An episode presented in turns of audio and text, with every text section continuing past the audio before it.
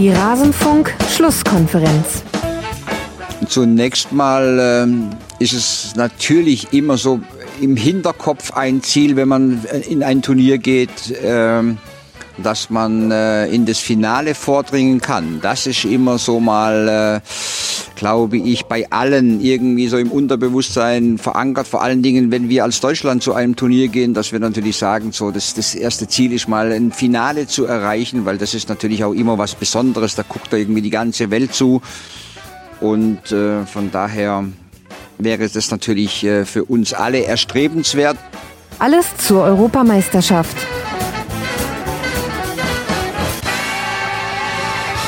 Eieieiei, das war ganz schön knapp, äh, dass dieses Zitat von Joachim Löw ganz schön ironisch gewirkt hätte und das letzte Mal hier bei diesem Turnier im Rasenfunk zu hören gewesen sein wäre. Deutschland schrammt haarscharf am Ausscheiden in der Gruppenphase vorbei. Man spielt 2 zu 2 gegen Ungarn bei dieser Europameisterschaft der Männer 2021. Ja, so kommt man jetzt weiter. England wartet im Achtelfinale. Wir wollen dieses Spiel aufbereiten, wie ihr es gewohnt seid, direkt im Anschluss an diese Partie. Und das mache ich natürlich nicht alleine, sondern ich habe zwei Gäste bei mir. Zum einen, sie ist eine bekannte Stimme aus dem Rasenfunk, Yvonne Marian, die Ad Polyvalenz auf Twitter. Hallo Yvonne. Hallo Max. Ja, da sind wir nochmal davon gekommen, um nicht über das Ausscheiden sprechen zu müssen, wir, wir zwei, ne? Durchaus. Es war, äh, sagen wir, chaotisch. ja, aber das Gute ist, dass wir es nicht nur zu zweit aufarbeiten, sondern wir haben noch jemanden, der das Chaos für uns strukturieren kann. Denn er ist äh, Trainer und zwar nicht irgendwie Trainer, sondern er war unter anderem jahrelang beim DFB mitverantwortlich für die Fußballlehrerausbildung. Er war Co-Trainer von Thorsten Frings. Er hat sogar persönliche Beziehungen zu manchem Spieler, den wir da auf dem Feld heute gesehen haben. Björn Müller ist wieder hier. Vielleicht habt ihr ihn im Rasenfunk-Tribünengespräch zu Fußballtrainern gehört oder im Kurzpass letzte Woche. Hallo Björn. Hallo Max, hallo Yvonne. Ja, dann wollen wir es mal aufarbeiten. Der Puls ist noch ein bisschen hoch und äh, die Hände sind schwitzig, aber wir haben die Kurve gekriegt. Und das gehen wir dann gleich mal im Detail durch, denke ich. Aber das heißt, bei dir geht auch der Puls hoch, obwohl du das natürlich als mit dem Blick eines kalten Analytikers anguckst, dieses Spiel. Ja, absolut. Also da, also als das entscheidende, ich, das entscheidende Tor war es ja noch nicht mal, als das entscheidende, der entscheidende Ausgleich gefallen ist, da bin ich auch mal kurz hier vom Sofa hochgeschossen und habe laut gejubelt. Also auf jeden Fall, klar, will man ja, dass wir, dass wir da weit kommen und ähm, alle gemeinsam eine, eine super EM noch äh, mit Deutschland eben eben sehen. Natürlich bin ich voll Fan. Hm. Also für mich war erst, äh, für mich war der größere Jubel dann, als die 16. Sekunde nach dem Wiederanpfiff verstrichen war und Deutschland immer noch mit 2 zu 2 unentschieden lag und nicht gleich wieder ein Tor kassiert hat. Da stellte sich dann so langsam die Gewissheit ein, okay, wahrscheinlich müssen wir heute nicht übers Aus Scheiden sprechen. Bevor wir loslegen, möchte ich mich noch bedanken bei Matthias, bei Kini 1887, bei Blavon, Erik aus Berlin, McKay, Mitresk, Buddy Holly, Michelle M, Bipse, RGW-Axel, Sebastian Göbel und Tobi at Regensburg. Sie alle sind Rasenfunk-Supporterinnen und Supporter. Der Rasenfunk ist werbe- und sponsorenfrei. Er finanziert sich allein von euch, liebe Hörerinnen und Hörer. Und die Menschen, die ich gerade genannt habe, die unterstützen uns schon und vielleicht wollt ihr das ja auch tun. Auf rasenfunk.de slash supportersclub findet ihr alle Informationen, wie man den Rasenfunk unterstützen kann. Das soll es jetzt mal gewesen sein mit der Vorrede. Ist ein bisschen die Frage, wie man ein solches Spiel angeht. Yvonne, ich würde fast mal mit dem anfangen, was du gleich zu Beginn reingeworfen hast. Es war viel Chaos, es war viel Durcheinander. Kannst du denn schon in Worte fassen, woher du glaubst, dass dieses Durcheinander kam? War das jetzt Plan, fehlender Plan bei Deutschland, nicht aufgehender Plan bei Deutschland? War das vielleicht auch einfach ein sehr starkes Ungarn? Wo würdest du da erstmal ansetzen? Vielleicht war es tatsächlich so eine Mischung aus allem. Also ich denke schon, dass äh, Löw mit Sicherheit einen Plan hatte. Also er ist nicht planlos da reingegangen. Es mhm. wird nur nicht so unbedingt funktioniert haben, wie er es sich erhofft hat. Oder es ist teilweise hatte man das Gefühl, auch nicht alles so gut umgesetzt worden, wie man es hätte machen können. Zum Beispiel ähm, nehmen wir mal das, das Duo Gündogan und Groß. Fand ich gegen Frankreich halt schon relativ schwach, war heute tatsächlich wirklich extrem blass funktionierte, also überhaupt nicht so, wie Löw sich das wohl vorgestellt hat. Und wenn dein Zentrum nicht funktioniert, wird alles drumherum nicht unbedingt einfacher. Mhm. Und ähm, was ich aber auch faszinierend finde, wo du ja eben noch Björn fragtest, ob äh, man da noch mitfiebert. Wenn ich überlege, dass ich vor der eben noch gesagt habe, ach so richtig Lust, die Saison ist ja gerade erst vorbei, man muss sich erstmal so ein bisschen akklimatisieren. Und dann heute hast du einen Puls von 180, das ist schon beeindruckend, was die Mannschaft dann doch mit einem machen kann. Also irgendwie reißen sie einen dann doch mit. Äh, und selbst wenn es irgendwie ist, dass man sich so ärgert, dass Sachen einfach nicht funktionieren und man dann doch irgendwie erleichtert ist, wenn es dann doch irgendwie klappt. Und ähm. Ja, beim 1 zu 0 hat man halt schon so ein bisschen, also bei Ungarns Tor ein bisschen gemerkt, ähm, dass defensiv auch ein leichtes Chaos zu herrschen schien. Also es war eine meiner Meinung nach echt schlechte Zuteilung. Es war viel zu viel Raum für Ungarn und das wirkte halt auch schon in der Zuordnung relativ chaotisch. Mhm. Okay, das waren jetzt schon mal ein paar Punkte. Ich äh, würde vorschlagen, lass mal mit dem Zentrum beginnen. Die Rolle von Groß und Gündogan. Das hat sich ja jetzt mehrfach im Turnier schon äh, gewandelt. Björn, warum hat denn das in diesem Spiel keine große Rolle gespielt, äh, wer von beiden sich auch nach vorne rausschiebt, wer den Aufbau übernimmt? War das eine Stärke Ungarns oder wie hätte da Deutschland vielleicht anders agieren können, um beide Spieler ein bisschen besser ins Spiel reinzubekommen? Also das, das Grundgerüst, gegen das wir gespielt haben, war ja erstmal grundsätzlich anders als in den ersten beiden Spielen. Ne? Gegen Frankreich und Portugal hast du gegen eine Viererkette gespielt, ähm, was gegen Portugal so, so gut geklappt hat mit ähm, Kimmich und Gosens über die Außen, die wieder, immer wieder hinter diese Kette gekommen sind. Mhm. Ähm, die Voraussetzung war ja, war ja eine ganz andere gegen Ungarn. Du weißt, die spielen mit einer Fünferkette und nochmal zum Plan von Löw, den er ja wahrscheinlich hatte oder mit Sicherheit hatte. Äh, du weißt halt, dass du, dass du dann äh, mit Kimmich und Gosens eben nicht hinter die Kette kommst, sondern du, die beiden haben mit äh, Fiola und äh, Nego ähm, zwei direkte Gegenspieler. Und äh, somit ähm, war es klar, dass viele Dinge aus dem Halbfeld auch passieren. Mhm. Und was vielleicht zu erwarten war oder zu erhoffen war, dass du eben im Zentrum äh, die Räume vor den drei Innenverteidigern, Bodka, Orban und äh, Schalay, äh, dass sich da Räume äh, hätten ergeben können. Aber die standen halt so tief, ne? das war ja teilweise 25, 30 Meter vor dem Tor, wo sie ihr 5-3-2 aufgebaut haben. Das berühmte Handballspiel, was wir da gesehen haben, es war schon echt schwer ähm, und somit auch schwer, übers Zentrum äh, Dinge zu initiieren. Ne? Groß war derjenige, der sich halt immer links oder rechts neben einem der ähm, Innenverteidiger von uns hat fallen lassen. Also entweder zwischen Hummels und Rüdiger oder zwischen Hummels und Ginter, um, um da die Spieleröffnung mit zu unterstützen. Ähm, aber wir haben sie nicht richtig ins Laufen bekommen, sage ich mal, ähm, die Ungarn, die natürlich auch durch die fünf hinten die ganze Breite abdecken. Ja. Natürlich dann auch schwierig, ne? Aber muss man sich denn überhaupt fallen lassen, wenn man von zwei Spitzen angelaufen wird und in einem Dreieraufbau steht, der zwar so ein bisschen schief ist, weil, weil Gosens sehr weit nach vorne schiebt, weil Kimmich sehr weit nach vorne schiebt, aber hätte es das überhaupt gebraucht? Hätte es nicht vielleicht die Anspielstationen eben, also klar, es ist leicht gesagt, das weiß ich, aber du musst ja irgendwie versuchen, so eng es auch ist, irgendwie musst du dazwischen passen können, weil dann müssen die sich bewegen und dann gibt es wieder neue Räume, die sich öffnen. Ja, ich glaube auch, das ist ja das, was, äh, was glaube ich in der Halbzeit auch korrigiert wurde. Äh, ich, du kannst es, denke ich, mal machen, aber äh, es standen ja eigentlich dann ähm, Hummels, Rüdiger, Ginter, Kroos, ein 4 gegen 2 oder ein 4 gegen 1. ist eigentlich, ja, es ist einer zu viel oder einer, äh, eher umgekehrt, einer, der dann die Reihe, Reihe davor fehlt, ne? Dass du eben ähm, die beiden Sturmspitzen vorne überspielen kannst. Da hätten Hummels, Rüdiger, Ginter gereicht. Dadurch, dass Groß dann immer dazwischen gegangen ist, konnten Ginter und Rüdiger, vor allen Dingen Ginter, der ja quasi äh, hat er gefühlt die meisten Flanken geschlagen in der ersten Halbzeit. Der konnte halt extrem hoch spielen, aber mehr Variabilität. Groß ist er dafür bekannt, dass er sich in diesen Halbraum links zwischen Innenverteidiger und Außenverteidiger fallen lässt. Von da der Taktgeber ist, ähm, schon, schon Zeit seiner Karriere bei Bayern damals, bei Real, in der Nationalmannschaft schon immer. Ähm, in diesem Spiel war es häufig, oder für mich war es ein bisschen too much und zu oft. Und dadurch ähm, ist dir vielleicht auch was verloren gegangen. Mhm.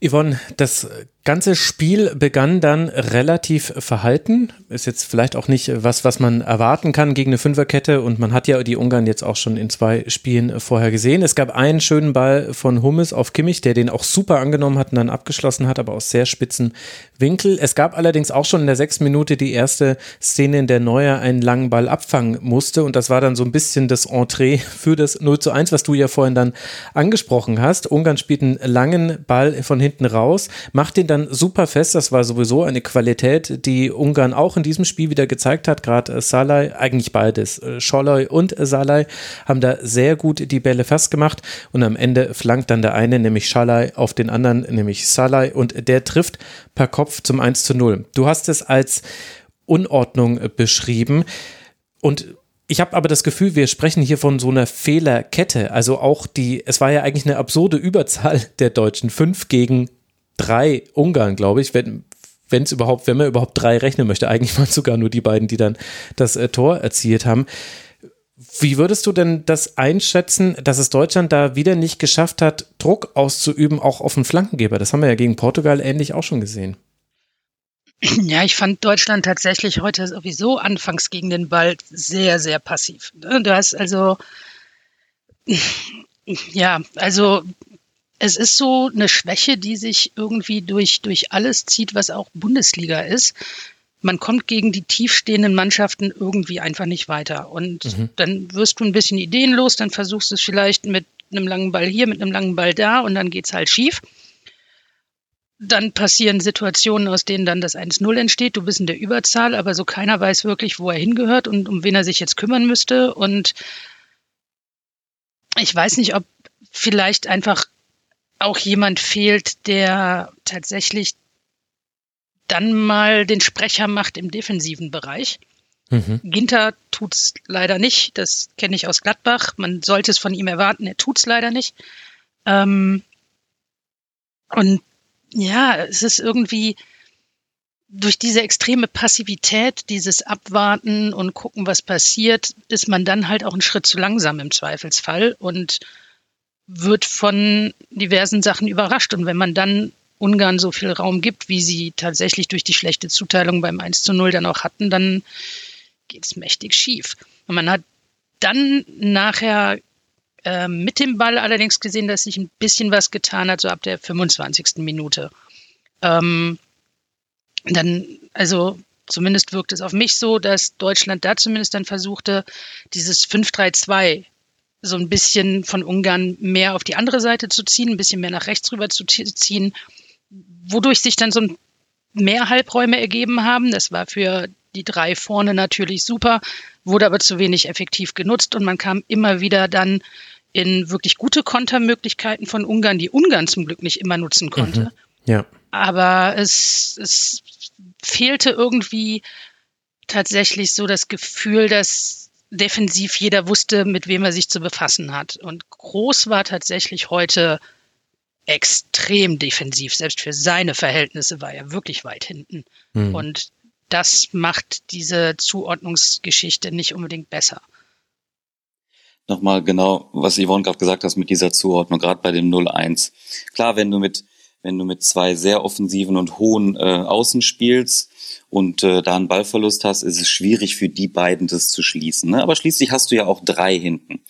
Ähm, aber gerade bei dem 0-1, ähm, der Ginter flankt eine erste Flanke, die kommt noch an, aus dem Halbfeld, also relativ, also eigentlich viel zu früh aus meiner, aus meiner Sicht.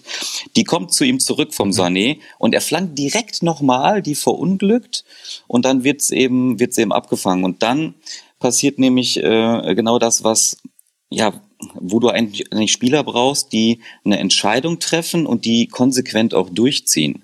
Es ist ja so, dass der, der Roland Schalay sich dann äh, quasi ins Halbfeld fallen lässt. Rüdiger geht erst mit, lässt sich dann aber wieder fallen, weil Groß dazu kommt. Großens musste außen sein, er musste im Nego mit. Und somit genau das, was Yvonne gerade sagte, der Groß bekommt keinen Druck mehr auf, ähm, auf Flankengeber, auf, auf äh, Schalay. Und Rüdiger steht da rum und ist in einem Raum, der, wo niemand ist. Da ist kein, kein Ungar, ja. da ist kein gefährlicher Raum. Er ist überflüssig. Ja? Wenn er durchgezogen wäre, wenn er richtig rausgebrochen wäre, hätte er sofort Druck ausüben können und dann wäre diese Flanke, die er ja problemlos schlagen konnte, ähm, ja, die hätte er zumindest unter, unter erheblich mehr Stress äh, schlagen können. Und ähm, vorne macht er, äh, macht der Adam Schröder das natürlich hervorragend. Ne? Also die Flanke kommt genau zwischen mhm. Torhüter und Abwehrspieler. Immer der fieseste Raum, den du, ähm, äh, der schwer zu verteidigen ist. Da läuft der Adam Schröder ja, super rein, Vollblutstürmer und macht das Ding dann. Ne? Aber die Fehlerkette ist eben vorher schon. Und da waren einige Szenen heute, wo ja, wo so sowohl in der Defensive wie in der Offensive, wo so die Überzeugung äh, gefehlt hat. Nehme ich jetzt das Eins gegen Eins mit voller Überzeugung und und wenn ich hängen bleibe, dann ist der nächste da. Oder war es häufig so ne, über die rechte Seite, Ginter spielt einen Kimmich an und der Kimmich stand. Er kam gar nicht in ein Tempo-Dribbling und ja. dann eins gegen eins zu lösen. Und dann ist er eben nicht ein äh, Musiala, der quasi aus dem Stand jemanden frisch macht, sondern er braucht halt seinen Anlauf, er braucht sein Tempo. Aber in diese Situation äh, ist es nie gekommen. Und dann war es eine Flanke aus dem Stand, der Ginter aus dem Halbfeld. Ähm, Gosens ist immer mit in die Box, aber der wurde meistens überspielt. Somit war er auf der anderen Seite links dann gar nicht da, um irgendwie das Gegenpressing einzuleiten. Also es war in vielen Dingen nicht rund. Wenngleich bei allen Problemen, die wir hier aufzählen, muss man ja auch sagen, ähm, so leidenschaftlich und diszipliniert musste natürlich auch erstmal kämpfen und stehen wie die Ungarn. Das war schon taktisch dann auch gut. Mhm. Ähm, und man hat immer auch das Gefühl gehabt, bei deren Kontern oder wenn sie mal vors Tor kamen, sie haben da alles reingehauen mit zwei, drei, vier Spielern im höchsten Sprint. Und also mein Gefühl war immer so ein bisschen, da könnte jetzt wirklich was passieren ja. uns. Mhm. Also man hatte nie so dieses Gefühl, boah, da, das räumen die hinten ja ab. Und das finde ich so ein bisschen bedenklich, dass du auch im Stadion gemerkt hast, da ging bei jedem Angriff so ein Raunen durchs Publikum und ich glaube auch, auch die Zuschauer zu Hause vor den Fernsehgeräten oder wir jetzt haben ja auch das Gefühl gehabt, da kann immer irgendwie was passieren und das ist wirklich noch eine große Baustelle, diese ja, dass du einfach mit der kompletten Truppe so eine Überzeugung an den Tag legst, dass du einfach gar nicht, gar nicht das Gefühl hast, da kann irgendwas passieren. Diese Überzeugung, die ist, glaube ich, noch lange nicht da.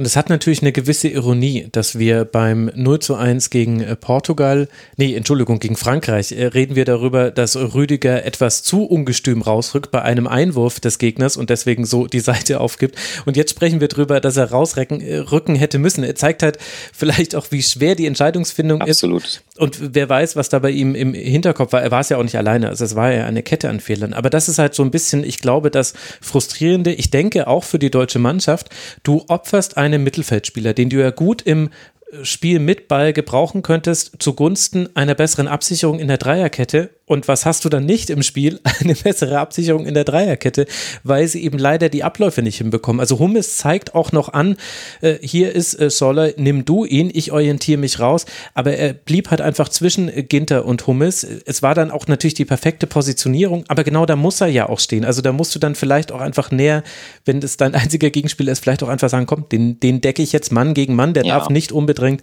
köpfen. Und das sind ehrlicherweise finde ich, relativ einfache Fehler. Auch das ist eine 2 gegen 1 Situation, 2 gegen 1 Situation vom Tor, die du Überzahl hast. Wenn du das im Training übst, äh, das, das, den Angriff fährst du 50 Mal, der wird 49 Mal wegverteidigt. Ne? Also das darf einfach nicht passieren. Genau wie du sagst, einer muss eine Entscheidung fällen, ich bin dran, der andere kommt zur Hilfe, aber im eigenen 16er habe ich Überzahl, eine Flanke aus, ähm, aus dem Halbfeld, nicht, ja, also musst du besser verteidigen. Ohne Wenn oder Aber. So, das war das 0 zu 1. Dann hast du schon gesagt, Yvonne, es hat sich ja auch ein bisschen was verändert. Man hat, also es lief viel über den rechten Flügel, Ginter Kimmich. Wir haben da allerdings auch sehr, sehr viele Flanken von Ginter gesehen. Das war für mich auch, du bist ja als äh, Gladbach-Fan auch bei Gladbach sehr eng mit dabei. Ehrlicherweise hatte ich da so kleinere Vietnam-Flashbacks. Bei Gladbach gab es nämlich auch eine Phase in der Saison, wo du genau sagen konntest, ai, ai, ai, wenn Ginter die ganze Zeit aus dem Halbfeld flankt, dann haben sie leider gerade gar keine, also dann fällt ihnen leider nichts ein. Dann funktionieren alle Lösungen, die sie sich eigentlich eigentlich zurechtgelegt haben, gerade nicht. Und das Gefühl hatte ich bei Ungarn auch. Und das hat, glaube ich, Ungarn dann sehr die Karten gespielt, zusammen dann auch mit dem Wetterumschwung. Ich weiß nicht, ob man den komplett rausnehmen kann, aber gefühlt war es schon so, dass äh, je schlechter das Wetter wurde, desto schlechter wurde auch das Tempo im Passspiel und das Tempo generell im deutschen Spiel. Und das war natürlich genau das, was Ungarn haben wollte. Und dann wurde es sehr, sehr zäh, meiner Meinung nach. Ja, also so wie die Gladbacher Saison auch. Zäh. Also viele Flashbacks, ja. Ähm, nee, tatsächlich, ja, Ginter ist allerdings auch jemand, wo du eigentlich weißt oder davon ausgehst, der weiß, was er da tut. Also der ist jetzt, der macht ja schon auch offensiv immer mal ein paar ganz gute Sachen. Was allerdings das Problem tatsächlich war, war, dass fast wirklich alles nur noch über Ginter lief und die Ungarn das natürlich irgendwie auch mitbekommen haben und im Grunde nur noch darauf gewartet haben, dass der Ball zu Ginter geht. Mhm. Und sie standen halt genau da, wo sie dann hin mussten und konnten dann halt auch alles weitere wieder verhindern. Dadurch wurde es halt wirklich zäh, weil dann selbst diese Ginter-Option nicht mehr gegriffen hat und man halt andere Lösungen finden musste. Gosens zum Beispiel war überhaupt nicht richtig im Spiel. Da, er wurde halt auch komplett rausgenommen. Hm. Somit waren halt wichtige Optionen gar nicht mehr da. Man hatte kaum die Möglichkeit, über die Flügel zu kommen, weil Ungarn, wenig überraschend, sehr früh schon alles dicht gemacht hat und auch über die Flügel alles dicht gemacht hat. Es hatte also, Deutschland hatte so gut wie gar keinen Raum, wo sie sich wirklich hätten ausspielen können. Und wie gesagt, also als sie dann so ab der 25. Minute das so ein bisschen versucht haben zu verschieben, gab es ein paar Halbräume, die halt tatsächlich nicht effektiv genug genutzt wurden. Ähm, aber das hat Ungarn halt auch wirklich clever gemacht, die wichtigsten Säulen dann rauszunehmen. Und wenn du dann so defensiv stehst wie Ungarn, dann musst du halt durch die Mitte auch erstmal durchkommen. Und ja, das sind halt wirklich sehr zähe und für, wenn du auf dem Platz stehst, auch sehr frustrierende Spiele, weil dir wirklich irgendwie das Gefühl dann hast, so egal was ich jetzt mache, es funktioniert nicht. Und das gar nicht so einfach ist, neue Ideen zu finden, wenn gar nichts funktioniert. Also weder übers Zentrum noch über die Flügel. Mhm. Das, das haben die Ungarn wirklich auch gut gemacht und zäh. Sie haben ja auch hart verteidigt. Ne? Also die haben schon, äh, gerade im Kimmich, der hat ordentlich ja. auf die Hölzer bekommen.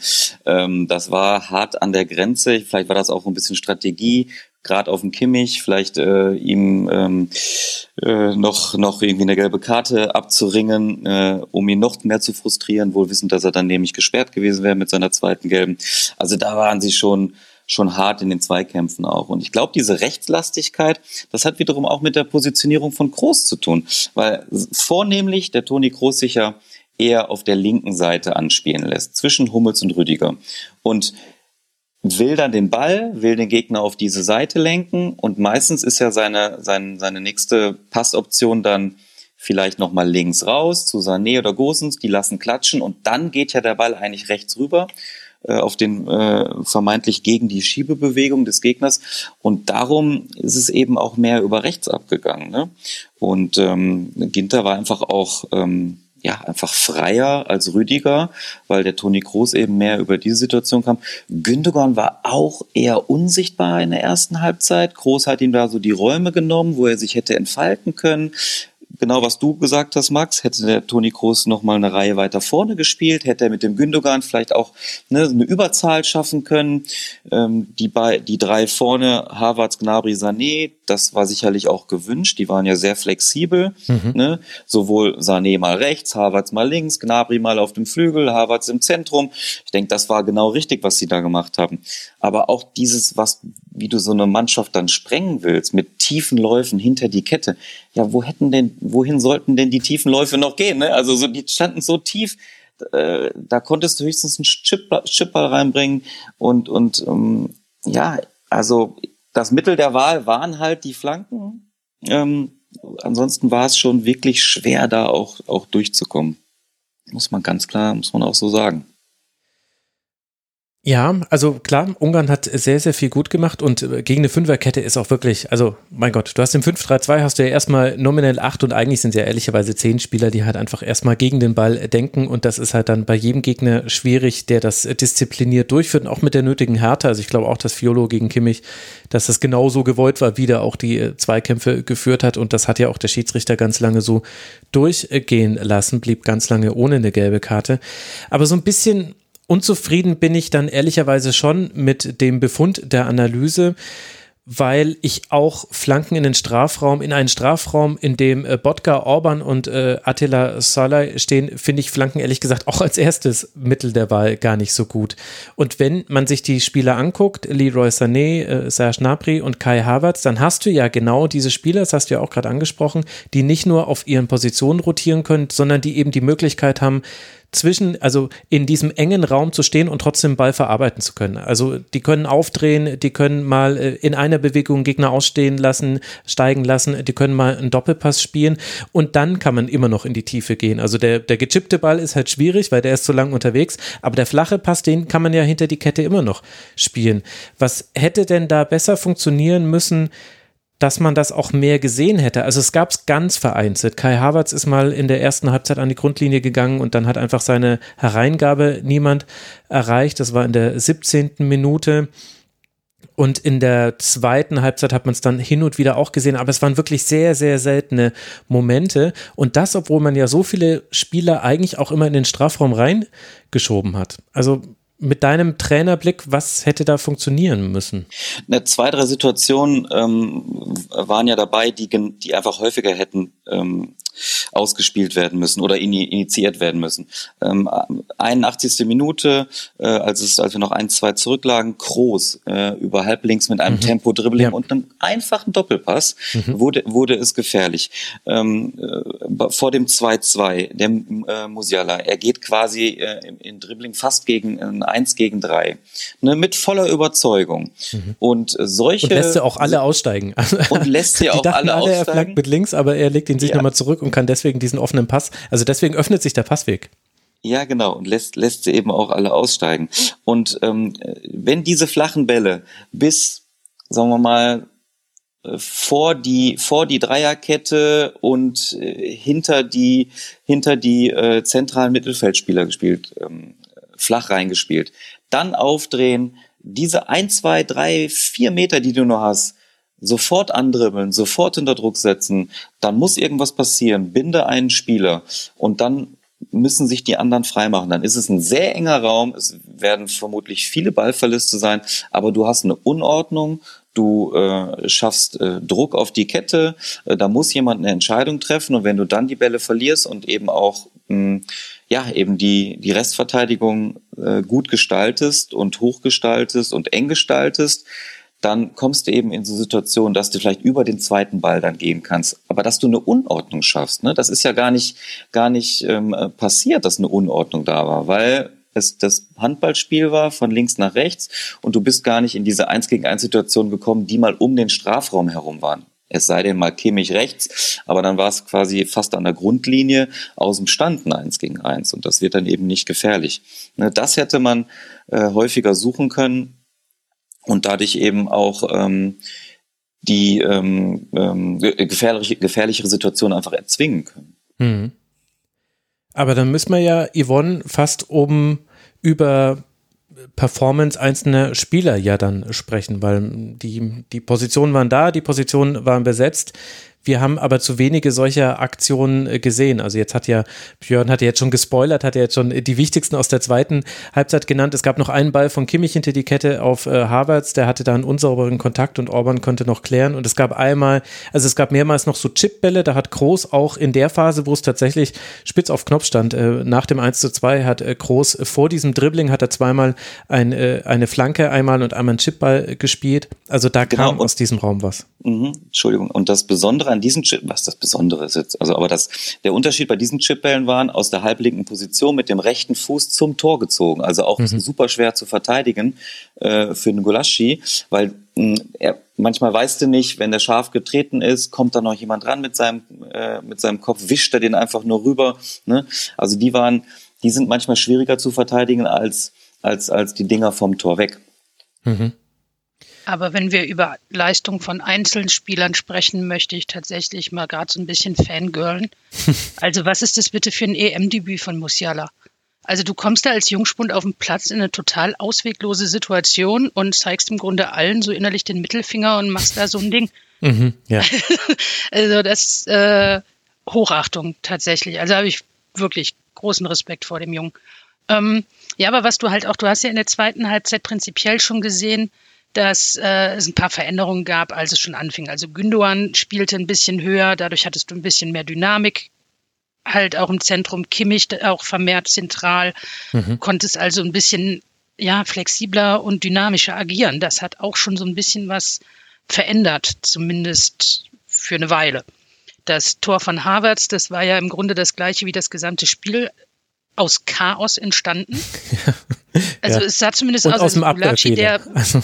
Ja, aber Gulaschi macht einen äh, Weltklasse-Torhüter, springt unterm Ball durch und alles drumherum sieht aus wie Chaos und dann, ja, aber eine offensive Standardsituation für uns, die wir verwertet haben. Müssen wir auch, müssen, ja. müssen wir auch, müssen wir auch festhalten. Lassen? Naja, okay, müssen gut. Wir auch, ja. gut, es gab, auch, es gab auch den Lattenkopfball von Hummels. Also das muss man auch sagen. Das war auch eine, eine, ja. eine gute Offensive. Aber wenn wir, Standard. wenn wir wirklich über Einzelleistung von Spielern reden, müssen wir dann über Müller reden und dass er in der ersten Halbzeit gefehlt hat.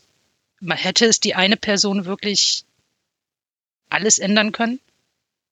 Ich weiß es nicht. Also ich habe das Gefühl, es hat, ah, wie kann ich das jetzt richtig formulieren? Also in manchen Situationen hatte ich das Gefühl, dass gar nicht so viel gefehlt hat. Und in anderen Situationen hatte ich das Gefühl, dass schon die Basics gefehlt haben. Und, und das hatte ich, und ein, es gibt einen Spieler, bei dem, bei dem äh, vereinigt sich beides, was ich quasi in diesem Spiel gesehen habe, und das ist Leroy Sané. Bei dem hat man in der ersten Halbzeit, gerade in der Anfangsphase, war Sané mehrmals derjenige, der nach Ballverlusten den Ball wieder zurückgeholt hat. Also der das Gegenpressing erfolgreich ausgeführt hat, und zwar eigentlich gar nicht so in der klassischen Gegenpressing-Situation, weil er war alleine gegen seinen Gegenspieler. Und einmal sogar schon mit dem Blick zum eigenen Tor hat er einfach noch Nego abgelaufen. Und das fand ich sehr gut. Und äh, das hat auch äh, geholfen, weil nur so Deutschland dann in diesen Phasen überhaupt mal längere Ballbesitzphasen hatte, weil Ungarn war extrem gut da drin, den Rhythmus zu brechen. Auch ehrlicherweise, indem sie sich bei jeder Aktion richtig viel Zeit gelassen haben. Das, und das hast du richtig gemerkt, wie das manchmal einfach so den, den Rhythmus wieder rausgenommen hat bei den Deutschen, weil sie wieder dann von hinten aufbauen mussten. Und genau das, was ich jetzt gerade im Guten über Sané gesagt habe, könnte ich dann aber auch im Schlechten sagen, weil er auch ganz viele Aktionen hatte, die überhaupt nicht funktioniert haben, von grotesk geschlagenen Ecken bis hin zu schlechten Entscheidungen, wo er einfach Passwege gesehen hat, die nicht da waren. Ich weiß, einmal hat er so einen einen ganz irren Wahnsinnspass auf Gosens spielen wollen. Wenn der ankommt, ist das der, der großartigste Pass dieser EM. Das war aber in der Phase vom 1 zu 2, wo man sich gedacht hat, ja, also klar, wenn du eine Idee hast, musst du der Idee eigentlich auch folgen. Aber ich hatte das Gefühl, viele Dinge haben da nicht funktioniert. Und in Sané vereinigen sich dann viele Dinge, die ich aber auf, auf noch mehr Spieler in dieser Mannschaft übertragen könnte. Es haben schon ein paar Dinge haben schon funktioniert und man kann auch so grundlegende Probleme, da kann man jetzt auch nicht so tun, als ob Deutschland hier völlig blauäugig in dieses Spiel reingegangen war. Vielleicht war ja auch das fehlende, der fehlende Mut im wir dribbeln mal an oder wir gehen in den Strafraum. Das kann ja auch daher kommen, dass man weiß, ey, unsere Absicherung war bisher nicht so gut bei diesem Turnier. Und dann wirst du halt nicht der Typ sein, der halt mit seinem Dribbling den Ball verloren hat und dann gab es den Konter zum 0 zu 2. Also das hängt ja alles miteinander zusammen. Aber es war halt insgesamt dann so, als hätten die alle eine Blockade, auch äh, nicht nur in den Beinen, sondern auch im Kopf da kommt dann, glaube ich, schon, kommen die Auswechsel oder die Einwechselspieler mit dazu. Da hast du halt dann einfach gemerkt, ein Thomas Müller, der lässt sich im Kopf sowieso nicht blockieren, der hat schon alles erlebt. Ein Leon Goretzka hatte eine komplett andere auch Physis und hatte auch, und der ist eben einfach immer in den Strafraum reingegangen, weil er das halt auch einfach inzwischen in seiner fußballerischen DNA richtig tief drin hat. Und ein Jamal Musiala löst halt immer alles über diese kleinen Bewegungen am Ball. Und das hat er, der hat da ja gar nicht drüber nachgedacht, als er die drei hat aussteigen lassen lassen, weil das macht er halt immer so. Also so war es bei den Bayern auch schon immer. Und vielleicht ist das auch der Grund, warum dann die Einwechselspieler so glänzen konnten, weil ich das Gefühl hatte, bei ganz vielen Spielern auf dem Platz, und da kann man auch, da könnte man auch Kimmich mit reinnehmen, Großens kann man da definitiv mit reinnehmen. Ich finde, Harvards da war es auch so, bei denen gab es einfach viele Elemente, wo die sich selbst fast so ein bisschen im Weg standen, wo man jetzt auch draufhauen könnte, das fände ich jetzt aber auch ehrlich gesagt auch nicht so zielführend, weil es war jetzt auch nicht, es war natürlich enttäuschend, aber viele Dinge haben ja dann doch auch funktioniert. Also aus 75 Prozent Ballbesitz. Ja, und Sané finde ich auch, so wie du das beschreibst, am Anfang hat man ihm deutlich angesehen, dass er, ja, man hatte das Gefühl, dass er es den Leuten zeigen wollte, dass er vielleicht etwas gut machen wollte, was Leute mhm. ihn oder ja, was in der Presse in ihm äh, schlecht gesehen wurde. Er war sehr bemüht. Und ich finde auch, dass er, ähm, was natürlich auch seine Qualität ist, versucht hat, eins gegen eins Situationen anzugehen und dann eben auch Bälle wieder äh, zurückzuerobern. Aber so eine unorthodoxe Art, wie der Thomas Müller es halt hat, da, vielleicht, man weiß es ja nicht, aber das hätte aus meiner Sicht natürlich, wenn er fit gewesen wäre, dem Spiel sicherlich gut getan. Der läuft halt in Räume, ähm, die andere nicht belaufen, zu Zeitpunkten, zum, mit einem Timing, äh, welches andere vielleicht nicht haben, spielt Bälle, reißt andere mit. Also ist, glaube ich, schon auch wichtig. Und, und Musiala, also kann ich dir nur zustimmen, Yvonne, da, ähm, da geht's, geht einem mehr das Herz auf. Äh, der kommt rein, als, als wenn nichts wäre, als wenn es irgendwie ein Freundschaftsspiel wäre. Was habe ich zu verlieren? Und ähm, hat einfach fast alles richtig gemacht. Ne? Ich lächle gerade noch ein bisschen über dein, er war sehr bemüht. Also das ist ja so ziemlich. ja, okay. genau. Also, aber was sagst du denn so mit deinem Trainerblick, ähm, wenn ich das fragen darf? Für mich sah das so aus, als gab es, also keine Tiefenläufe, haben wir ja schon drüber gesprochen, da gab es ja halt auch nicht so viel Tiefe, in die man hätte laufen können. Ähm, aber ich, für mich sah das so aus, als gäbe es prinzipiell auch irgendwie relativ wenig Laufwege abseits des Balles mhm. generell. Und das in letzter Zeit sehr häufig verwendete Wort Restverteidigung war auch alles ein bisschen dünn. Ja, was, also Läufe, die du sicherlich noch ähm, mehr hättest, ähm, die wir äh, gerne mehr gesehen hätten, sind diese Quertiefläufe. Also ähm, wenn ein Kimmich quasi äh, horizontal zur, zur Abwehrlinie. Quasi auf der Abseitslinie läuft. Auf der Abseitslinie läuft und im richtigen Moment, das ist halt auch so ein Müller-Ding, ne? Diese, diese Quertiefläufe und dann eben dieser Chip vielleicht von Groß über diese Kette im richtigen Moment. Das kannst du kaum verteidigen, weil du nicht, äh, wenn das gut abgestimmt ist, dann ist es einfach, äh, da machst du als Abwehrspieler diesen Schritt erstmal nicht mit. Ne? Mhm. das das habe ich kaum gesehen. Von Gosens gar nicht, Kimmich auch eigentlich nicht. Ähm, das wäre nochmal sowas gewesen, wo du auch ähm, Druck hättest ausüben können.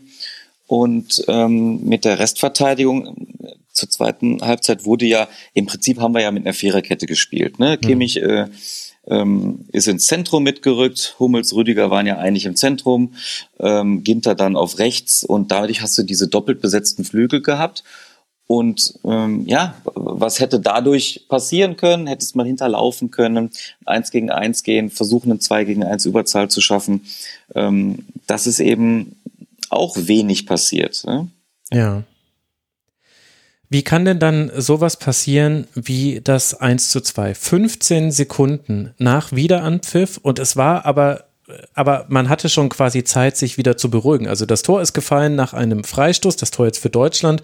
Hummels köpft eine Bogenlampe, nachdem Gulaschi am Ball vorbeispringt und Havertz schafft es dann, äh, diesen Ball noch ins Tor zu köpfen. Und das wurde dann auf Abseits hin untersucht. Das heißt, es gab nicht sofort den Wiederanpfiff und man war noch in den Emotionen, sondern eine Minute war da schon mehr oder weniger Stillstand. Wir warten jetzt auf die Entscheidung. Okay, gut, es war ein Tor, super Ausgleich und dann ging es los. Und 15 Sekunden später, 15 Sekunden später läuft Schäfer im Duell mit Sané, der in dieser Situation, also von der Position her Rechtsverteidiger war, auf Manuel Neuer zu, der auch äh, rauskommt und den Ball aber nicht hat und auch in einer komischen Körperhaltung steht, um sich noch breit zu machen und macht halt direkt wieder den Führungstreffer. Björn, wie kann das passieren? Ja, fehlen einem irgendwie die Worte. Also ein kurzer, kurzer Tiefschlaf von allen Beteiligten. Ist unerklärlich. Äh, wer, wer legt den Ball auf Schäfer? Ich glaube, der Adam Scholler er legt den rein. Ne? Ja, mh, genau. Adam Scholler legt den rein.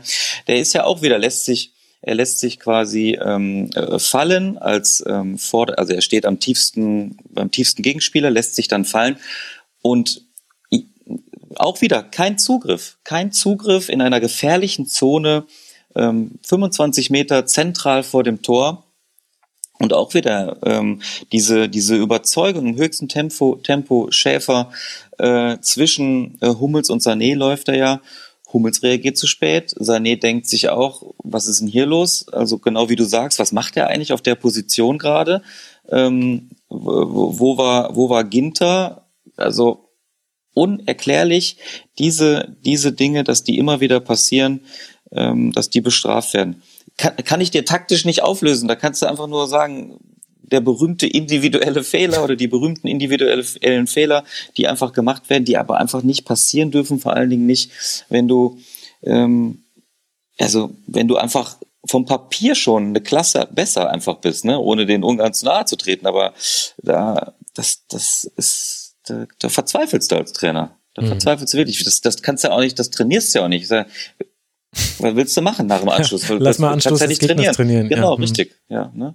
Also da, da musst du einfach fordern, ähm, dass jeder bereit ist, weiter fokussiert ist, sofort wieder fokussiert ist. Ich glaube, der, der Müller ist ja gerade, war gerade die, die Einwechslung war, mhm. glaube ich, gerade. Genau. Da, ne? mhm. Müller ja, und glaub, Werner kamen da für Havertz und Nabri. Richtig, genau. Und die hatten ja noch gar keine Ballkontakte und da hat es hinten schon wieder geklingelt. Also, ähm, das war schon frustrierend. Denkt ich würde es gerne anders erklären. Ich würde es gerne anders erklären, aber ich habe keine andere Erklärung.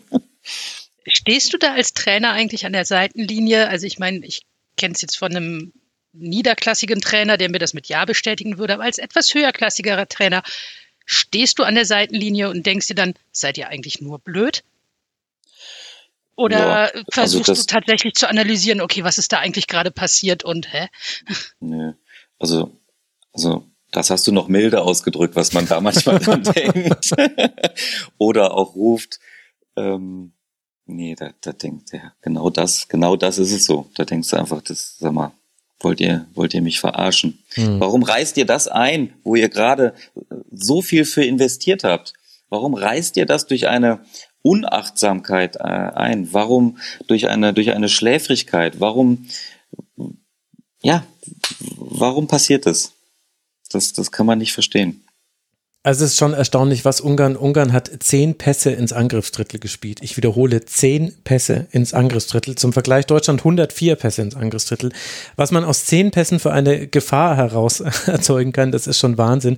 Und da sah es dann auch wirklich sehr, sehr schwierig aus für Deutschland. Also sich direkt nach dem hart erarbeiteten Ausgleich dann wieder die, den erneuten Rückstand zu fangen. Da haben wir auch ganz kurz äh, angefangen drüber zu kommunizieren, ob wir jetzt dann über ein Ausscheiden sprechen müssen.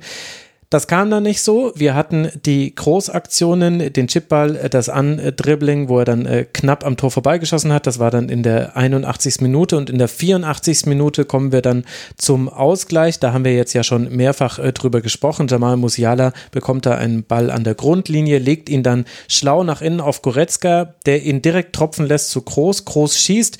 Der Ball wird abgewehrt und landet aber direkt wieder bei Goretzka. Der trifft und dann ein Herz in Zeichen der ungarischen Fans zeigt, die sich davon provoziert äh, fühlen müssen, was alles, glaube ich, auch darüber aussagt, über Diskussionen, die rund um dieses Spiel stattgefunden haben. Und Yvonne, direkt danach wird er von Kevin Volland erstmal so richtig schön auf die Fresse gelegt. Der legt sich, hängt sich hinten an ihn drauf und äh, Goretzka knallt mit dem Kopf auf den Boden. Also selten ein, also sogar beim Torjubel äh, haben Dinge nicht funktioniert bei Deutschland. Chaos. Also wirklich, die Todesgruppe wurde zur Chaosgruppe und jedes einzelne Spiel heute Abend wurde zum, also parallel lief es ja offensichtlich auch nicht irgendwie ganz unchaotisch. Da gab es drei Elfmeter. Ja. Und äh, also von daher, es war einfach für einen neutralen Fan muss das ein wunderbares Fußballfest gewesen sein. für mich war das tatsächlich der Verlust von circa fünf Jahren Lebenserwartung. Aber ja, also selbst der Torjubel, wie gesagt, wie du schon sagtest, auch das Chaos. Und ich bin sehr froh, dass es ausgegangen ist, wie es ausgegangen ist.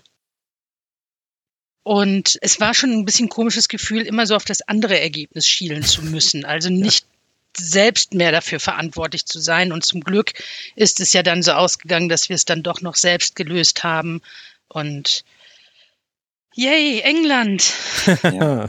Oder allein die absurde Situation, dass du dich beim 2-2 gegen Ungarn die letzten vier Minuten Nachspielzeit darüber freust, dass du ähm, da vier Minuten an der Eckfahne den Ball mhm. festmachen kannst. Also das hätte uns, das hätte, ja, ja, großartig, aber das hätte uns vorm Spiel aber auch niemand, äh, das hätten wir auch nicht gedacht, dass wir uns darüber freuen, freuen würden ne, ähm, in, in diesem Spiel. Und am Ende sind wir ja wirklich all in gegangen. Ne? Das war ja, ja. Da, äh, alles nach vorne, vorne gehauen, voll an vorne rein. Mm, der auch noch ein, zwei Aktionen hatte, den Ball festgemacht hat mit Musiala im Zusammenspiel. Also ich finde, das ist auch immer, wenn wir mal einen Blick in die nach vorne richten in die Zukunft, Volland finde ich auch immer eine gute Option noch, weil wir ja nicht so diesen klassischen Vollblutstürmer, wie wir ihn mal nennen, wollen haben. Da ist Volland, finde ich, noch der, der eheste, der rankommt mit seinem äh, bulligen Körper, der, der Bälle festmachen kann, der in Monaco eine super Saison gespielt hat, ich glaube 13 Tore oder so geschossen hat.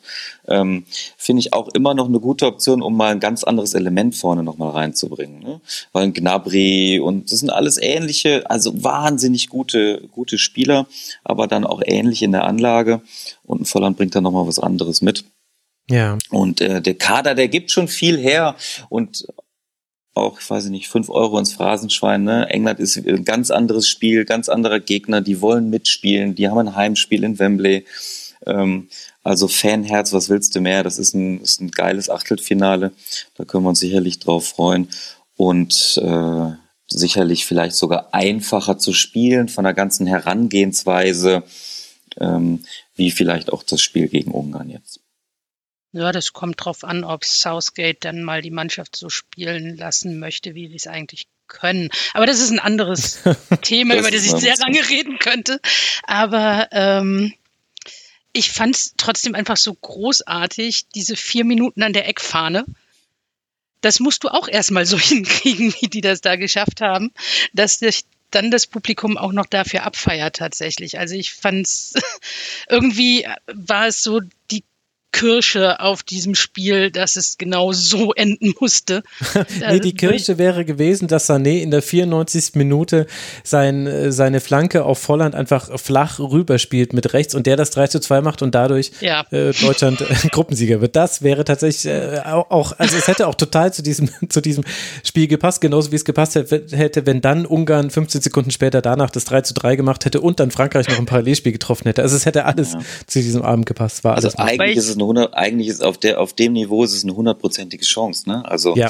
das ist, ja. du spielst äh, Überzahl, du musst nur richtig querlegen. Es ist eine 100, hast du auch an, an Löws Reaktion gesehen, ja. als die Kamera dann sofort auf ihn schwenkte.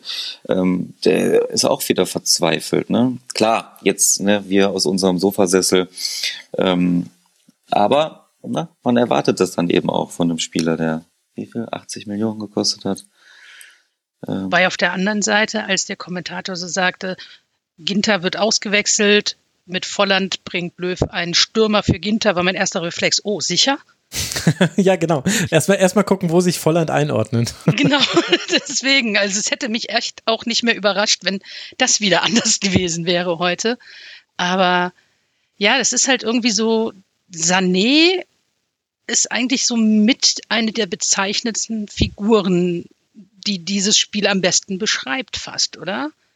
Er steht für vieles, vieles im ja. Ansatz richtig ja. gemacht, immer mal wieder dann ja auch mal schlechte Szenen, sehr bemüht und so weiter. Also ich fand ihn jetzt tatsächlich so die die tragische in Anführungszeichen tragische Figur des Spiels, die eigentlich alles in einer Person vereint, was hätte sein können, was nicht gewesen ist. Hm. Ja, finde ich. Und, äh, und ich werde, glaube ich, noch ganz oft nachts äh, schreiend aufwachen, wenn ich die Flanken von Ginter sehe. Und ich meine das ist jetzt nicht despektierlich gegenüber Matthias Ginter, äh, aber ich verstehe einfach dieses, dieses Geflanke in einen, in einen Dreier-Strafraum, in dem in der Mitte Willi Orban steht. Das ist einfach einer der kopfballstärksten Spieler dieser Bundesliga-Saison gewesen. Du hast einfach hunderttausend Mal gesehen, dass es nicht funktioniert, gegen ihn einfach nur zu flanken. Und vor allem, wenn du dann, also sie hatten ja eine ganz gute Strafraumbesetzung. Das fand ich toll. Es waren oft vier, manchmal sogar fünf Spieler im Strafraum bei diesen Flanken. Aber leider steht da halt trotzdem noch Willi Orban und köpft dir alles raus. Oder Attila Schalay oder halt äh, Botka. Und dann, als Volland da war, haben sie dann aufgehört mit den Flanken. Also es, es vorne und hinten hat es nicht gepasst. Und da bin ich wirklich, also da bin ich gespannt, wann ich mal eine Idee entdecke, im deutschen Spiel, die jetzt nicht so wie bei Portugal einfach eine klare Schwäche des Gegners sehr, sehr gut ausnutzt. Also das hat man sehr gut gemacht. Aber es war halt auch absurd, dass es Portugal über 90 Minuten nicht geschafft hat, da die, diese Verlagerung auf Gosens äh, zu verteidigen. Und es gab drei unterschiedliche Spieler, die im, im Sprintduell mit ihm nicht hinterhergekommen sind bei den jeweiligen Toren. Also es hing dann auch nicht nur an Semedo. Das hat man sehr gut gemacht. Aber ich würde gerne mal eine Spielidee sehen, die einfach auch dann funktioniert, wenn der Gegner ein sehr gutes Spiel macht. Die, ja. Mhm. die, die, also ich fand auch die Anzahl, ähm, die Anzahl an, an deutschen Spielern in der Box fand ich auch gut. Die Positionierung, also Gosens ist halt immer mit in den gefährlichen Raum, also weil Mhm, er der natürlich hätte auch breiter die Wucht, stehen müssen, oder? die Wucht und die Größe haben. Wenn du mit einer Viererkette spielst, dann wäre das quasi der Außenverteidiger, der hinten quasi den durchrutschenden Ball noch ähm, ja, verwerten kann. Mhm. Und da sind ein, zwei Flanken durchgerutscht. Da war aber weit und breit niemand, weil eben Gosens auch noch rein. Aber da kann ja auch gar kein anderer stehen, weil ein Rüdiger kann nicht äh, so weit raus. Ein Sané steht mehr am 16er, ein Groß als, äh, als, der, äh, als Absicherung. Also so weit außen, wenn die Flanke jeweils von der anderen Seite kommt, sind eigentlich Kimmich und Gosens diejenigen, die den durchrutschenden Ball so ab 16er Eck nochmal ergattern. Ähm, da war die Positionierung eben auch, aber auch dieses, ne, also gegen diese Brocken, die da hinten waren, war es ja eigentlich richtig, dass er mit reingeht und, und äh, fällt ihm eine, eine auf den Schädel und er wuchtet ihn rein, ist es natürlich eine super Aktion. Aber das war sicherlich ein bisschen un, unglücklich. Aber Max, du bist doch immer, du hast doch immer Plädoyers für Flanken. Und jetzt Ja, ja, ja, kritisierst genau. du sie. Ja, da musst du aber be- gewisse Ironie nicht gehört haben in, in den vergangenen 300 Rasenfunksendungen. Nee, nee, nee.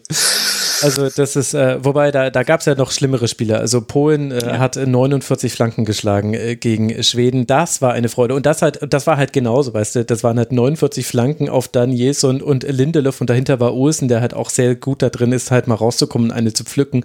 Also da dachte man sich auch so, also ab Flanke 30 dachte ich mir da auch, also Leute, also pff, weiß ich jetzt auch nicht, also wollte mich verarschen, habe ich mir da ehrlich gesagt auch gedacht. Also ich dachte mir so, gut, dann gucke ich halt jetzt mehr auf den anderen Bildschirm, wo die Slowakei spielt, auch wenn es da schon 4-0 steht. Kann ich ja nichts für, wenn ihr jetzt keine Idee habt.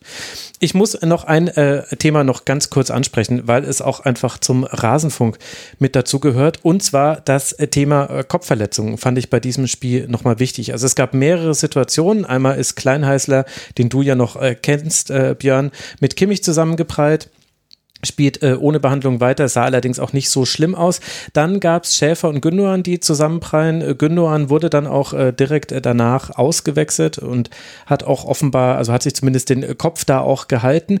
Und dann muss man ehrlicherweise sagen, eigentlich darf Leon Goretzka, so toll er gespielt hat und dieses Tor erzielt hat, er darf eigentlich nicht mehr auf dem Platz stehen beim Abpfiff, wenn ihr mich fragt. Weil zum einen haben wir diese Volland-Szene, die einfach kurios war, aber dennoch fällt er da auf den Kopf. Und wir haben direkt danach eine Klärungsaktion, bei der er eine Hacke voll ins Gesicht bekommt und er wackelt deutlich beim Aufstehen. Er blinzelt auch so ein bisschen undeutlich vor sich hin. Er wurde nicht behandelt. Es wurde einfach weitergespielt. Er hat danach noch ein Field-Interview gegeben, da wirkte er ganz normal und dennoch, ich finde es ich finde es einfach weiter krass, wie der Fußball einfach sagt, ach, Kopfverletzung ist bisher noch nie was passiert. Second Impact Syndrome, das, äh, das interessiert uns hier einfach nicht im Fußball. Wir machen das einfach nicht. Ich, also ich bin nach wie vor schockiert. Und ja, Deutschland hätte in Unterzahl spielen müssen, weil der zusätzliche Wechsel nach Kopfverletzung ist bei diesem Turnier nicht drin. In der Premier League nächstes Jahr wird es den zum Beispiel geben. Aber dass er nicht mal behandelt wird, ich finde, es tut mir leid, ich finde, das ist skandalös, auch wenn ich auch wenn ich mich immer fühle wie der Oberlehrer, wenn ich mit diesem Thema komme, aber ich fand es einfach krass. Deswegen wollte ich es Ich ansprechen. finde das prinzipiell ziemlich skandalös, wenn du überlegst, dass die Testphase in der Premier League ja jetzt die letzte Saison schon lief mit dem zusätzlichen Wechsel. Also dass halt auch wenn du wechselst, dein Gegner wechseln kann, damit es halt nicht ausgenutzt wird und so weiter. Und es tatsächlich die Anfrage ähm, bei der Bundesliga gab hier, wir würden das gerne auf euch ausweiten und äh, die DFL oder der DFB, ich weiß nicht mehr genau, wer es war, haben das abgelehnt. Ja. Und allein das finde ich skandalös genug und zeigt eigentlich äh, recht deutlich auf, wo das Problem tatsächlich liegt. Und ähm, ich, ich habe auch gedacht, als Goretzka da aufgestanden ist und vor sich hin wackelte, habe ich halt auch gedacht, das, das darf nicht wahr sein, dass er da jetzt einfach weiterspielt. Also und es Ich- zieht ich sich durch das gesamte Turnier ja schon wieder. Ja, da, Wahnsinn. Ey, Im Parallelspiel. Frankreich gegen Portugal. Ich weiß nicht, ob er die Szene mit Danilo Pereira gesehen hat. Ich musste ja das Ja, andere Spiel auch noch nebenher gucken. Unglaublich. Der hat noch bis zur Halbzeit weitergespielt. Das ist äh, an Unverantwortlichkeit nicht zu überbieten. Das ist einfach. Ich könnte mir vorstellen, dass da ähm, der DFB vielleicht irgendwie Vorreiter werden könnte. Die DFB-Akademie, die hat zwar ihre Tore noch nicht geöffnet, ihre Tür, weil sie noch nicht fertiggestellt ist. Ende des Jahres beziehungsweise Anfang des Jahres ist dann auch offizieller Einzug ähm, in die äh, DFB-Akademie, aber sie ist schon mit Leben gefüllt. Ne? Das weiß ich äh, noch aus meiner Zeit auch beim DFB schon seit Jahren schon. Es gibt ähm, ähm, da eben auch Wissenschaftsbereiche und Professor Dr. Tim Meyer, der, der äh, Arzt der Nationalmannschaft, ähm, also ohne dass ich, ich weiß es nicht, aber ich, ich vermute und würde äh, mit großer hoher Wahrscheinlichkeit darauf tippen, dass es da auch schon ähm, Untersuchungen mhm. gibt, ja. die vielleicht ähm, ähm, ähm, durchforstet werden ähm, und ähm, vom Wissenschafts, äh, von der Wissenschaftskommission eben entsprechend auch begutachtet werden oder sogar auch äh, Untersuchungen, die ähm, entsprechend ähm, initiiert werden. Ähm, ich weiß, dass das da sehr gewissenhaft gemacht wird und äh, da brauchst du natürlich auch äh, gewisse Anzahl an, an Fällen. Es gab mal eine sehr große FIFA-Untersuchung ja. mit Muskelverletzungen. Ähm, da wurde so ein Report dann auch geschrieben und danach wurden auch Empfehlungen rausgegeben. Äh, das ist in, in die Trainerausbildung eingeflossen, also im Prinzip in die komplette UEFA-Trainerrichtlinien ist das einge, eingeflossen, dass es da auf jeden Fall Lerneinheiten zu gab. Und das kann ich mir eigentlich nicht anders vorstellen, dass das nicht irgendwie auch weiter verfolgt wird. Aber eben auch erst dann, wenn du gewissenhaft ähm, äh, Datenfälle, äh, Konsequenzen ähm, wissenschaftlich eben auch, auch, auch valide aufzeigen kannst. Ne? Ja. Aber ich finde es auch, also ähm, sicherlich kann man da vorher vielleicht ein Ampelsystem oder so einführen. Ähm, äh, zumindest sehe ich genauso äh, wie ihr beiden. Da muss ein Arzt, wenn irgendwas passiert, also wenn, wenn ein Zusammenprall war, da muss ein Arzt äh, rauf aufs Feld äh, und da muss irgendwie ein Check gemacht werden. Bin auch kein Experte, aber Ärzte äh, gibt es bestimmt so einen, so einen ersten Check, den du machen kannst. Ähm, und dann muss es grünes Licht geben oder oder eben zu gefährlich und sofort runter, ohne Wenn und Aber. Und da muss auch ein Trainer überstimmen dürfen. Ja, also Professor Dr. Tim Meyer ist tatsächlich da so ein bisschen anders unterwegs. Also es wurde ja mal diskutiert, äh, Kopfballverbot für Kinder und Jugendliche, wie es zum Beispiel in England schon der Fall ist, wie es zum Beispiel in den USA schon der Fall ist, weil einfach die Nackenmuskulatur von Kindern und Jugendlichen noch nicht fürs Kopfballspiel gemacht ist. Das hat er für den deutschen Fußball nicht gesehen, weil das Kopfballspiel auch einfach dazugehören würde. Und es gab jetzt jüngst eine Veröffentlichung von mehreren Ärzten von Verbänden, da war auch mit dabei, wo auch gesagt wurde, die Gefahr sei doch gar nicht so groß, wie man äh, gedacht habe. Das Problem ist, es gibt keine Langzeitstudien. Hier in München an der TU wird gerade eine gemacht und das eigentliche da, wo es aber eigentlich interessant wird, nämlich quasi bei Langzeitfolgen von ehemaligen Profis, das, was letztlich der American Football gemacht hat, nämlich ehrlicherweise, ja, genau. dass man Gehirne untersucht von gestorbenen ja. Menschen. Ja. Das müsste es im Fußball auch geben und ich prophezeie euch aber, also ich bin da ja sehr lange jetzt schon an diesem Thema dran man wird ähnliche Dinge feststellen, nicht ganz so schlimm wie in der NFL, weil man natürlich eine andere Art des äh, Kopfkontaktes hat. Aber es ist krass, was im Fußball passiert. Und das Problem ist aber, die hässliche Wahrheit ist, Kopfverletzungen und Gehirnerschütterungen sind ganz schwer zu diagnostizieren. Es kann sein, dass die auch erst 24 Stunden nach dem Aufprall auftreten. Es kann sein, dass die zwei Minuten danach schon auftreten. Du brauchst eine ruhige Umgebung für diesen Check. Es gibt so verschiedene Möglichkeiten, mit denen man mit einer gewissen Gewissheit Gehirnerschütterung diagnostizieren kann. Aber da sprechen Experten davon, also das Allerschnellste ist so ein Drei-Minuten-Test, aber eigentlich sagt man, man braucht eigentlich zehn Minuten in einer ruhigen Umgebung, um feststellen zu können, ob man einen Spieler wieder aufs Feld schicken kann. Und ich glaube, ehrlicherweise, dazu ist der Fußball einfach nicht bereit. Und die, die Goretzka-Szene ist einfach ein krasses Beispiel dafür. Jemand, der wackelt, wenn er aufsteht. Dass da, dass da quasi nicht gleichzeitig der Teamarzt aufsteht und sagt, sorry, aber den muss ich mir angucken. Das geht jetzt nicht. Leute, ich weiß, ist gerade ganz wichtig. Das ist halt ein Problem. Ja, das, das war aber doch bei der WM mit Kramer, also war es ja nochmal eine Stufe härter. Also da ja. hätte der halt auch reagieren müssen. Das hat keiner gemacht. In, ähm, es gab von isländischen oder vom isländischen Fußballverband gab es tatsächlich mal die Aktion vor zwei oder drei Jahren von Spielern für Spieler, don't tough it out. Also halt wirklich der Aufruf an die Spieler selbst, so von wegen, ihr, äh, wenn ihr irgendwie eine Kopfverletzung habt, dann seid nicht, macht nicht auf stark oder sonst was, sondern nehmt euch selber raus. Nehmt euch selber so viel Zeit, wie ihr braucht und also so ein kleiner Aufruf auch an die Eigenverantwortung, aber bei dem Wettbewerb, den du halt hast, bei dem Druck, den du hast, wirst du als Spieler eher selten hingehen und sagen, ach nö, ich bleibe jetzt mal ein paar Wochen aus dem Training raus, ist vielleicht eine ganz gute Idee. Und vielleicht, also ich kenne es jetzt so von meiner Zeit, wo ich gespielt habe, jetzt nicht unbedingt von Kopfverletzungen, aber du schätzt ja Verletzungen prinzipiell als Spieler erstmal anders ein und willst unbedingt weiterspielen. Da müssen also andere Leute hin als der Spieler selbst. Ähm, es war, war tatsächlich eine ganz gute Aktion, fand ich, von Island. Die Isländer haben auch äh, eine große Studie bei, zum Thema Kopfverletzungen bei weiblichen Fußballspielern, also bei Fußballspielerinnen gemacht. Und ähm, um das mal aufzudecken, was es da eigentlich für Unterschiede gibt, das war auch sehr interessant. Aber dieser Aufruf ist gut gemeint, dass die Spieler von sich aus was äh, Eigenverantwortung zeigen sollten, aber lässt sich, glaube ich, mit dem Druck, den wir in Deutschland oder den es auch in England oder sonst wo gibt, tatsächlich nicht umsetzen. Nicht vom Spieler selbst. Du brauchst mit Sicherheit einen unabhängigen Mediziner und auch nicht einen Mannschaftsarzt oder mhm. sonstiges. Also wird, glaube ich, sehr, sehr schwierig, das umzusetzen. Vor allen Dingen, weil es halt auch kein wirklich 100% sicheres Concussion-Protokoll gibt. Ja, also für diese EM gibt es ja tatsächlich ein Concussion-Protokoll, aber das hat schon mal so gut funktioniert, dass es bei Benjamin Pavard zum Beispiel nicht angewandt wurde und dann die UEFA nachgefragt hat, sag mal Leute, hatten wir uns nicht darauf äh, geeinigt und dann der französische Teamarzt gesagt hat, ja Moment, also der hat zwar gesagt, er wäre bewusstlos gewesen, aber es stimmt ja gar nicht, ich war ja bei ihm, das war ja alles gar nicht so wild.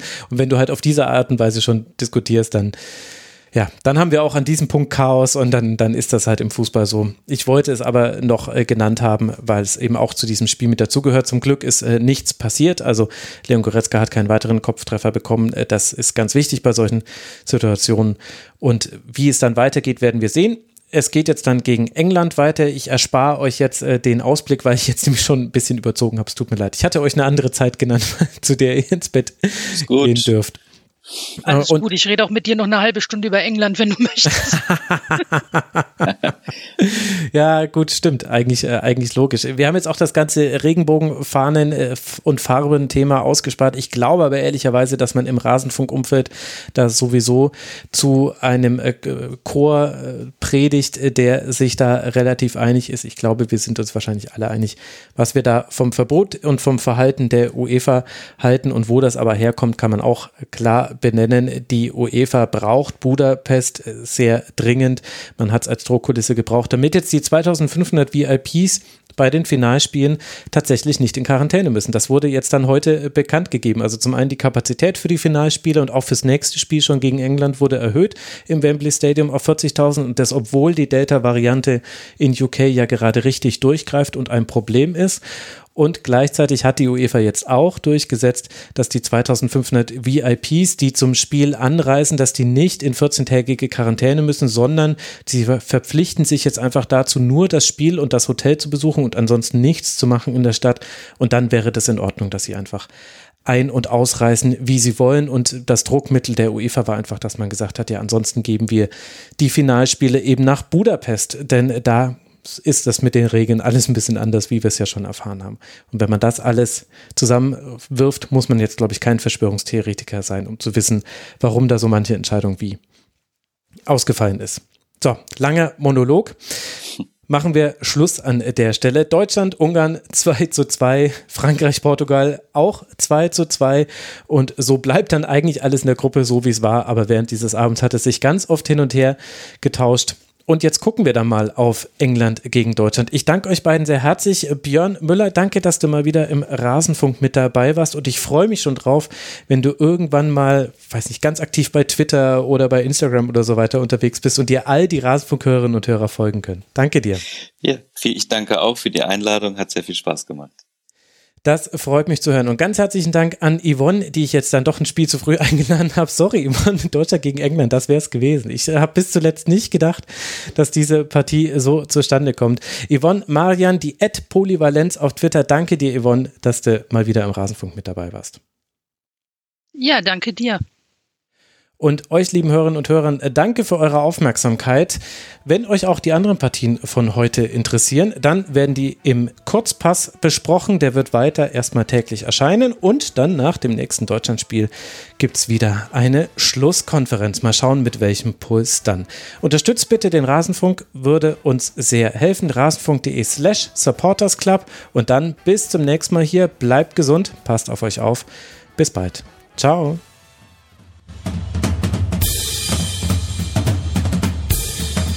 Das war die Rasenfunk-Schlusskonferenz. Wir gehen nun zurück in die angeschlossenen Funkhäuser.